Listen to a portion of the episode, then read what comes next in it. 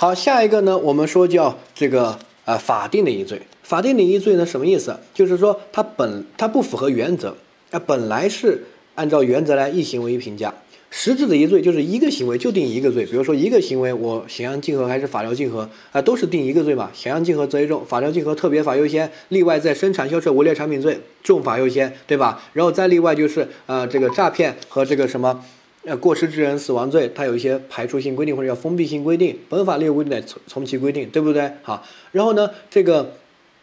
啊，结果加重犯，它也是一个犯罪行为导致的。比如说我抢劫，啊，我去抢劫，一枪把你毙了，然后把财物拿走，这一个行为既触犯了，比如说故意杀人罪，又触犯了抢劫致人死亡的结果加重犯，但是优先认定为结果加重犯，对不对？哈，然后还有这个继续犯，呃，非法拘禁就是一个长期的一个行为嘛，对不对？好，这些呢，它的实质叫实质的一罪，就是只有一个行为，而我们现在学的法定的一罪是多个行为。多个行为应该定多个罪啊，但是偏偏我们就一评价只定一个罪，这个是为什么呢？就是因为刑法分则对此有特殊规定。哈，多个行为只定一个罪，有如下几个。第一个叫结合犯，结合犯呢，我们也叫包容犯，我们需要大家精确的记忆，精确的记忆就是它在这个里面会考一些特别细的东西啊。第二个叫集合犯，这个比较简单。第三个叫转化犯，转化犯就是指定转化后的罪，之前就不定。哈，首先呢，我们要读懂法条，后面你不懂这个罪是什么犯，你要通过法条来熟悉。法条还是在分，现在开始基本上接触到分则和刑罚这一块都是很重要的。你很多东西你不用纠结，你看法条怎么写的就行了。很多人说为什么他是转化犯呀？法条写了他转化呀，我能有什么办法呢？对不对？好，但是你要看得懂法条。首先呢，我们看这几个典型的法条，第一个。呃，刑法第二百四十七条，刑讯逼供罪和暴力取证罪，他是这样说的：他说，司法工作人员对这个犯罪嫌疑人、被告实行刑讯逼供或暴力取证的，处三年以下有期徒刑，对吧？这是基本犯罪。他第二款他说，致人伤残和死亡的，按照本法这个二百四三十四条和二百三十二条，就是故意伤害和故意杀人罪。定罪处罚，而且要从重处罚。他说的很明确，如果刑讯逼供把人打死了，定什么？定故意杀人，而且要从重处罚。好，那换句话说，你读完这个法条，你用你的语文知识告诉我，我刑讯逼供是司法人司法工作人员，把人打死了，最终给我定几个罪？定一个，定哪个？定故意杀人。就是二百三十二条哈，定故意杀人，而且要从重处罚。我还要不要定刑讯逼供啊？不需要啊，他这个写的很明确，对吧？致人死亡的，依照本法第二百三十二条规定定罪从重处罚，那就是不用再按照这一条了呀，按照二百三十二条就故意杀人罪定罪从重处罚啊。这个叫什么？这个叫转化犯。转化犯它后面跟的就是这个转化到其他法条。它不是这个致人死亡的结果加重犯，如果它是结果加重犯的话，它这个会写刑讯逼供致人死亡的，比如说处十年以上有期徒刑，那这个叫结果加重犯，这个叫转化犯，因为它。这个没有写这个直接跟量刑，他直接要定别的罪了哈。我们具体对比完法条再说。下一个法条就是最重要的法条，叫非法拘禁罪的法条。这个法条很明显的放在了这个位置，就是一个是结果加重犯，一个是转化犯。我们看非法拘禁，第一款就是非法拘禁什么什么，处三年以下有期徒刑，对不对？好，然后第二款看到这个，这个非常重要。你后面要能够通过读懂法条来判断他到底是什么犯，好，他说犯前款罪就是非法拘禁，致人重伤的，处三年以上十年以下；致人死亡的，处十年以上有期徒刑。好，这句话叫什么？这个叫结果加重犯。换句话说，非法拘禁致人死亡的，处十年以上有期徒刑。这个就是典型的结果加重犯。非法拘禁导致这个死亡的结果，然后呢，加这个量刑呢，不能按照第一款的基本三年以下，要按照十年以上来量刑。这个叫非法拘禁致人死亡。然后接着第二句话，第二句话说的是他非法拘禁使用暴力。看到这里，使用暴力致人伤残和死亡的，要依照本法二百三十四条和二百三十二条，就故意伤害和故意杀人罪定罪处罚。你看，它写在两边，两边都有一个“致”字，对不对？但前面那个“致”叫做结果加重犯，而后面这个“致”叫做转化犯。它的法条表述有什么不同？不用我说了吧？你看一下就知道。前面可能是一样的，对不对？致人死亡、致人重伤，但是后面不一样。后面那个如果是结果加重犯的话，它直接就跟一个加重刑，比如说十年以上有期徒刑。如果非法拘禁致人死亡，那么你通用你的语文知识告诉我定哪个罪？还是定非法拘禁罪？但是量刑量多少刑？应该量到十年以上有期徒刑，对不对？好，这是叫结果加重犯，上面学的。好，第二个，第二个呢叫什么？叫转化犯。转化犯呢就是第二句话，非法拘禁使用暴力。这个致人伤残死亡，致人死亡，那么要按照本法第二百三十二条，就是故意杀人罪定罪处罚。那我就问你，如果非法拘禁中使用了暴力把人打死了，那属于这种情况呢，我应该定哪个罪？还定不定非法拘禁罪？不定，定哪一个？定二百三十二条的故意杀人，对不对？他说的很明确啊，如果你使用暴力把人打死了，定故意杀人。哈，所以这个叫什么？这个叫转化犯。就是非法拘禁中，如果你使用暴力，然后把人打死了，就要转化成为故意杀人。你还定不定非法拘禁罪？不定。所以结果加重犯的法条后面致人死亡，后面跟的是一个加重的法定刑，定罪还是定这个罪，不定其他罪。而转化犯的法条后面跟的是依照本法第几条、第几条规定处罚，对吧？那这个就是什么？转化到其他罪，要定其他罪，不能再定这个罪。好，掌握。呃，下一个。我们看到这个，啊，再对比一下，叫绑架罪。绑架罪呢，他前面说以勒索财物目的绑架他人，怎么怎么样啊？然后呢，看到第二款，犯前款罪杀害被绑架人的，或者故意伤害被绑架人致人重伤死亡的，处无期徒刑或者死刑，并处没收财产。哈，那这个绑架过程中撕票杀害被绑架人，怎么定？就定绑架罪，但是量刑呢？要处无期徒刑或者死刑，并处没收财产，罚的其实很重了，对吧？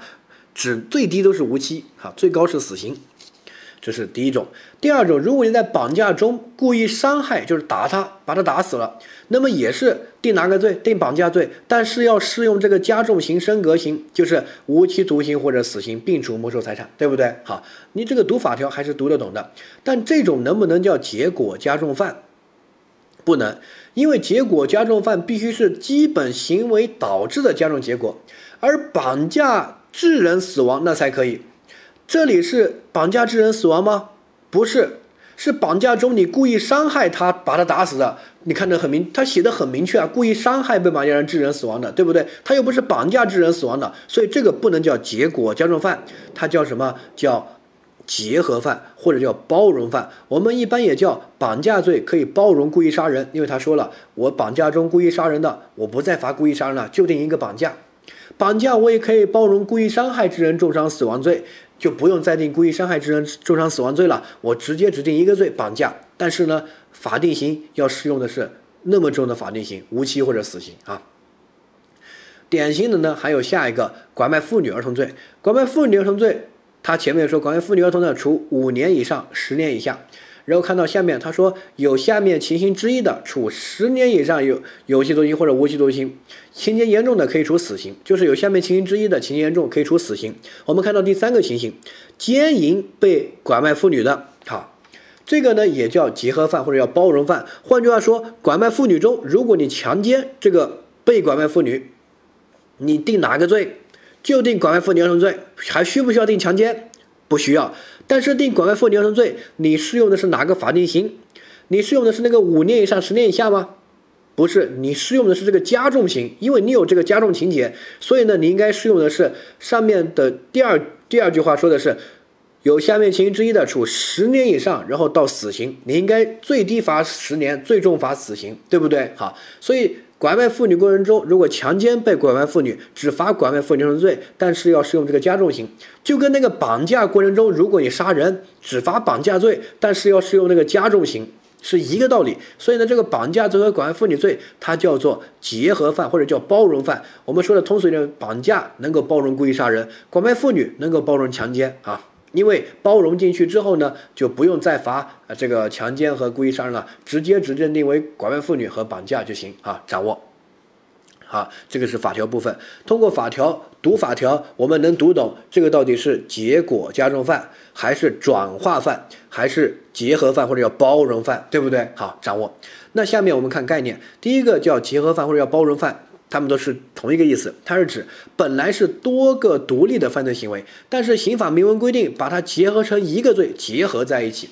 好，比如说刚才的绑架过程中，我又杀人了，又撕票了，对不对？本来是绑架罪加故意杀人罪两个罪，数罪并罚两个行为，但是刑法明文规定指定一个绑架罪，这个叫结合犯，你也可以说叫包容犯，对吧？绑架能包容故意杀人，没问题。常考的有如下几个，这几个需要大家死记硬背。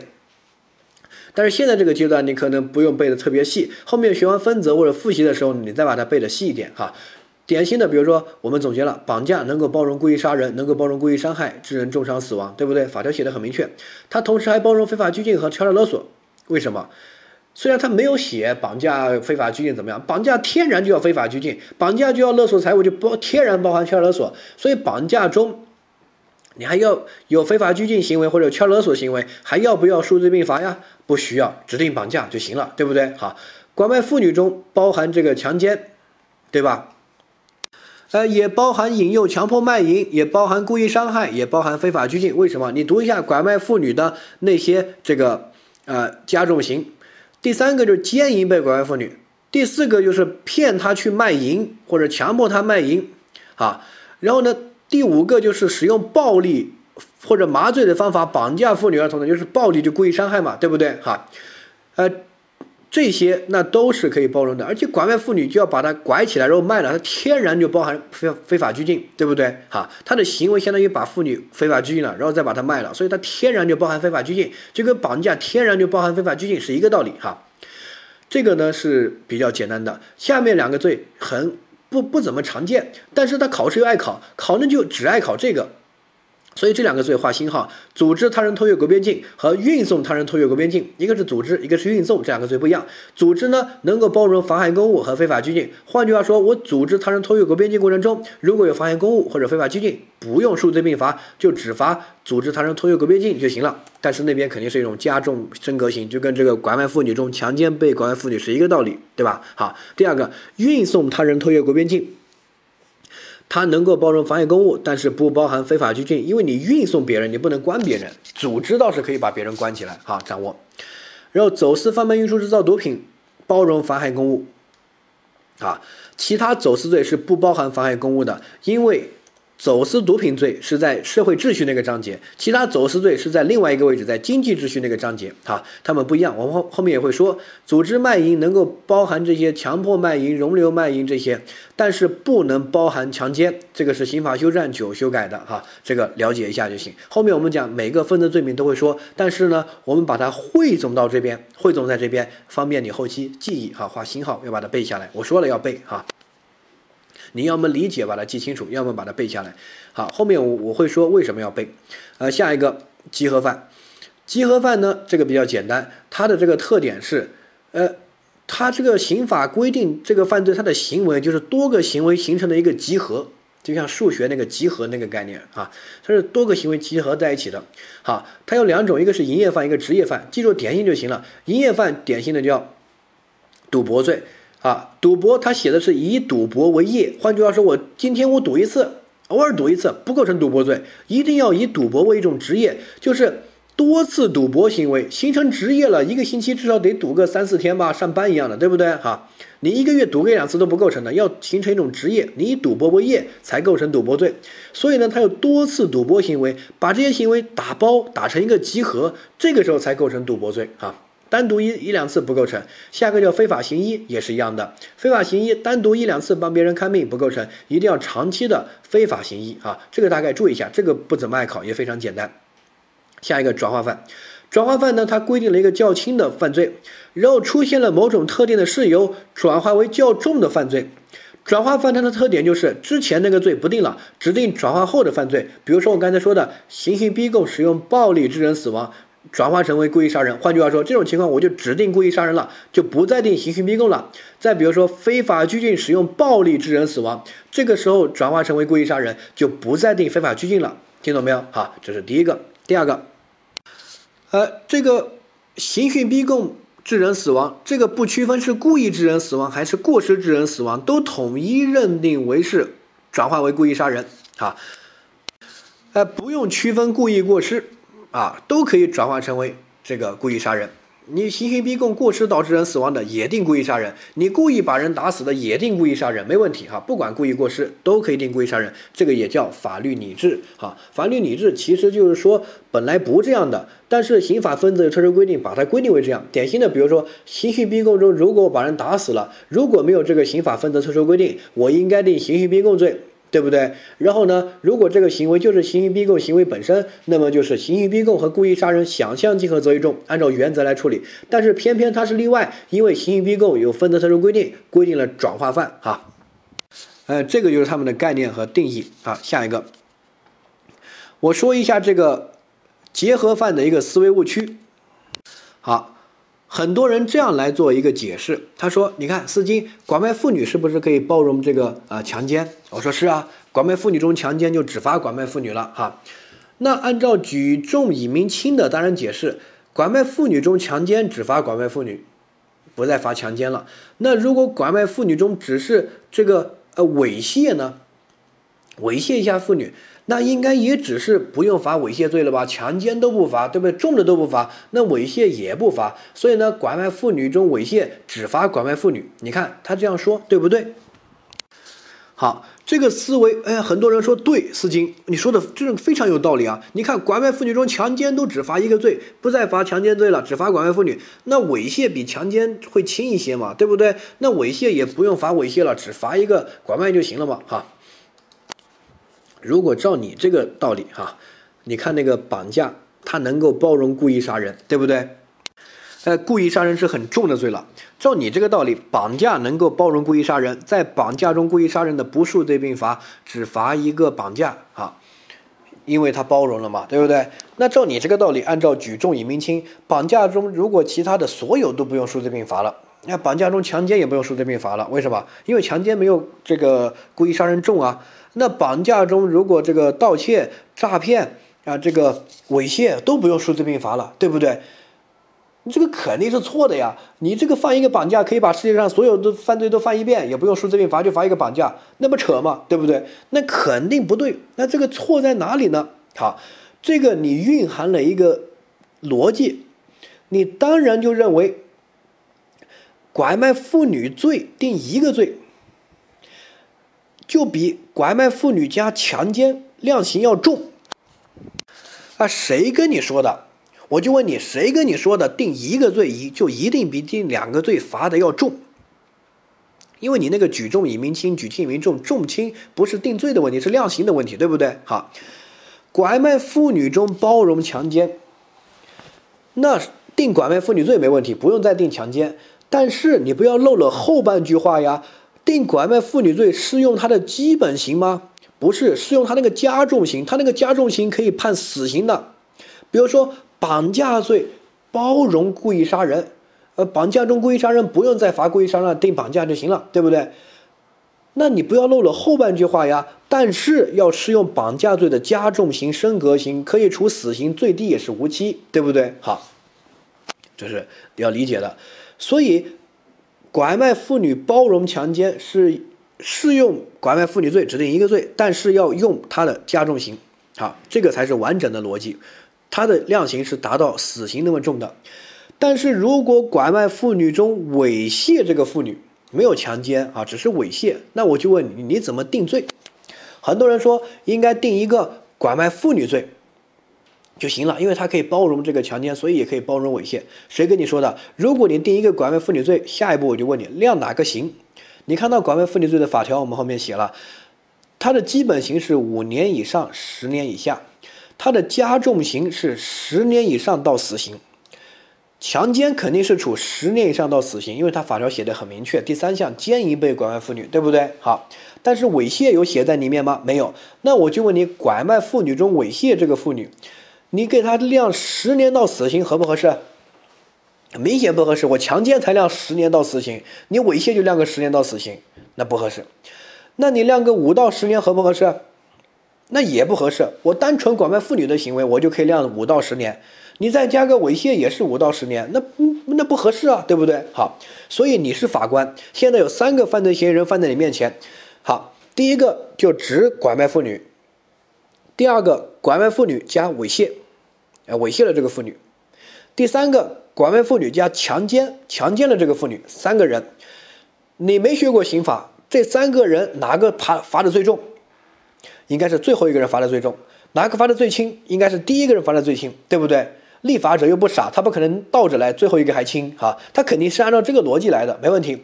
那我们这个刑罚的轻重怎么在立法上有体现？怎么在罪数这个部分有体现？非常简单，拐卖妇女没有其他情况，罚多少？五到十年，对吧？他的刑罚范围就在这里。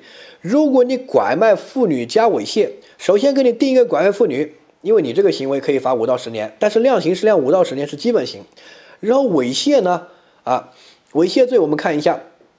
下面，呃，这个二百三十七条，他说猥亵的啊，可以处五年以下有期徒刑。比如说，哎，我给你判个三年或者五年，对不对？好，拐卖妇女这边五到十年，猥亵这边五年，那么两个行为两个罪，数罪并罚，那么就能够表现的，比如说我这边判十顶格判十年，没问题吧？猥亵这边我也顶格判五年，总共判十五年，这个是最重的一种情况了，对不对？好，数罪并罚。十五年没问题吧？最重的情况，好，第一个人我也假设顶格判拐卖妇女判十年，第二个人拐卖妇女加猥亵，拐卖妇女那边判了十年，猥亵这边判了五年，加起来十五年，对不对？好，那么第三个人呢？第三个人拐卖妇女加强奸，这个时候我要不要拐卖妇女加强奸罪数罪并罚？不需要，因为拐卖妇女那边写了结合犯或者叫包容犯，他只罚拐卖妇女罪，但是要适用他拐卖妇女罪的加重刑。换句话说，十年以上或者无期徒刑，情节特别严重的可以处死刑。那第三个人，我刑罚最重可以量到什么？可以量到死刑。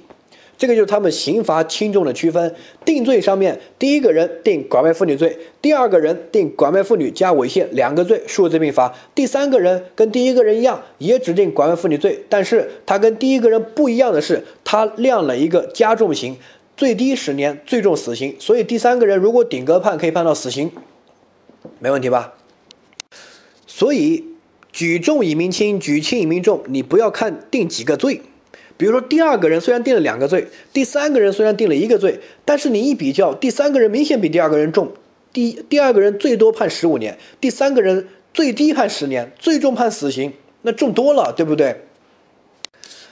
它的轻重并不体现在罪名多少个，而是体现在它这个对应的刑罚的轻重。再强调啊，所以呢，很多人我再给你比另外一个东西，立法者把那个强奸。他放到拐卖妇女罪里面，到底是轻饶了他呢，还是严惩了他？你把这个搞懂，其实是严惩。为什么？好，我们来对比另外两个法条。拐卖妇女这个法条就不再赘述，然后再看强奸。强奸呢，他说以暴力胁迫手段强奸妇女的，处三年以上十年以下有期徒刑啊。我们就看这个普通的吧，我没有导致其他的什么多次强奸、轮奸，我就普通的强奸哈。假设。我在拐卖妇女过程中，我强奸了。好，如果你认为定两个罪，那我告诉你，拐卖妇女这边最低是五年，最重是十年，基本刑嘛，你不能用加重刑，对不对？假设哈，嗯，没有加重刑的情况，那么五到十年，强奸这边三到十年，相加最低八年，最重。比如说二十年，对吧？那我拐卖妇女和强奸，如果数罪并罚定两个，那我的量刑区间，你就你没有学过这个刑罚部分，就把它简单相加，那就是这个八年到二十年。好，这是第一个，我定两个罪，但是立法者把这个强奸罪规定为拐卖妇女的加重刑，就发现，如果我在拐卖妇女中强奸了被拐卖妇女。没有特别严重的情况，我最低判十年，最重可以判无期。只要情节特别严重，我最高可以判到死刑。所以它的量刑幅度范围就往上面走了好多。那边最多才二十年，这边最低是十年，最重是死刑。你看哪个重？那肯定是这个重嘛，对不对？所以呢，立法者把它规定为拐卖妇女的一种加重型、升格型，其实是要在立法上严惩这种拐卖妇女儿童中、拐卖妇女中强奸被拐卖妇女的行为，并不是说定一个罪就轻饶了他。很多人会这样理解：哎呀，拐卖妇女中强奸指定拐卖妇女，那不鼓励别人强奸吗？你怎么不看看背后的刑罚呢？对不对？好，理解。所以呢，千万千万不要有这种错误的思维。呃，定一个拐卖妇女罪，就一定会比拐卖妇女加强奸要罚的轻？谁跟你说的？万一定一个拐卖妇女适用的是那个升格型呢？对不对？那罚的肯定比拐卖妇女加强奸要重，而且立法上呢，你故意让他重的哈。掌握。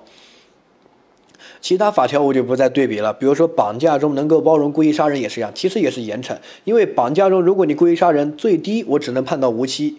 最重我就判死刑，就在无期和死刑里面选，对吧？但是如果是单纯的绑架和故意杀人数罪并罚的话，他最低可能判这个有期徒刑都有可能的哈。掌握跟这个广为妇女中这个强奸是一个道理，所以呢，我们注意不要有这个错误的思维误区。呃，就认为定两个罪就一定比定一个罪罚的重，按照这个又推出举轻以明重，举重以明轻，当然解释就又解释出来啊，拐卖妇女既然可以包容强奸，那就当然可以包容猥亵。谁跟你说的？你轻重都没有搞懂哈，拐卖妇女就是不能包容猥亵。所以呢，按照这个推断，我们再来看到结合犯那边，我想强调那个地方为什么要你死记硬背？很多人用当然解释的思维就乱搞，比如说。拐卖妇女中，他包容强奸，很多人说那就应该包容这个猥亵吧，对不对？因为强奸都包容，猥亵应该包容啊？谁跟你说的不包容猥亵？所以呢，上面的结合犯是刑法分则的明文规定和他的行为的性质推导出来的，没有写在那个里面的，他不属于结合犯，不能包容。所以拐卖妇女那边我又没有写猥亵，没有。那没有写猥亵，拐卖妇女加猥亵应该干嘛？应该数罪并罚。但拐卖妇女那边我写了强奸，拐卖妇女加强奸就包容了，就结合了，就指定拐卖妇女一个了，听懂？好，但是量刑这个是不一样的，这个注意啊。好，下一个就是转化犯的一个总结的表，转化犯呢。板蓝涛老师的书啊，或者齐老师的书叫《法律理智》。其实法律理智包括转化犯，主要是转化犯，还包括一些其他的，比如说结合犯，也可以上称之上广义上的法律理智。因为本来不这样罚的，法律刑法分的特殊规定就变成这样了哈。转化犯呢，就是前面犯一个罪。然后中间有一个转化的条件，一般都是什么使用暴力或者致人伤残死亡，然后转化成另外一个罪，这个都是有刑法分则的明文规定的。我带你看过法条了，你后面要从法条中能够读出来，这个是一个转化。然后有一些呢是写在司法解释里面的，比如说挪用公款转化成为贪污，这个是司法解释里面的规定哈。但是前面这些大部分都是刑法分则的明文规定哈。那么常考的这几个呢，勾一下吧，读一下啊。非法拘禁勾一下，刑讯逼供勾一下，然后聚众这个斗殴勾一下，呃，然后抢夺罪勾一下，然后呢，下一个抢夺罪下面这个叫事后转化的抢劫勾一下。你看这个就很明确啊，我抢夺，然后呢，我携带了凶器。最终给我定一个罪，就定抢劫罪。所以这种转化犯，所有都是一样。我犯前面这个罪，但符合这个条件，那么我就变成后面这个罪。对我只能定一个罪，定后面那个罪，前面那个第一数的那个罪就不定了。非法拘禁中使用暴力把人打死了，直接定故意杀人，就不再定非法拘禁了啊。抢夺中你携带了凶器，直接定抢劫，叫转化的抢劫，不再定抢夺了哈。然后下一个是事后转化的抢夺啊，抢劫，事后转化的抢劫，盗窃、诈骗、抢夺罪。然后呢，犯这个这三个罪，为了窝藏赃物、抗拒抓捕、毁灭罪证，当场使用暴力或者暴力相威胁，转化成为抢劫哈。但是这个我标注了一下，这个十四到十六岁的人不转化，你可以看一下呃年龄那一块，我在那里也写了，它可以构成所有的抢劫，但不构成事后转化的抢劫，就这里哈。但是上一个携带凶器抢夺转化的抢劫，它是可以构成的啊。这个我们后面在讲分则罪名的时候再给大家说。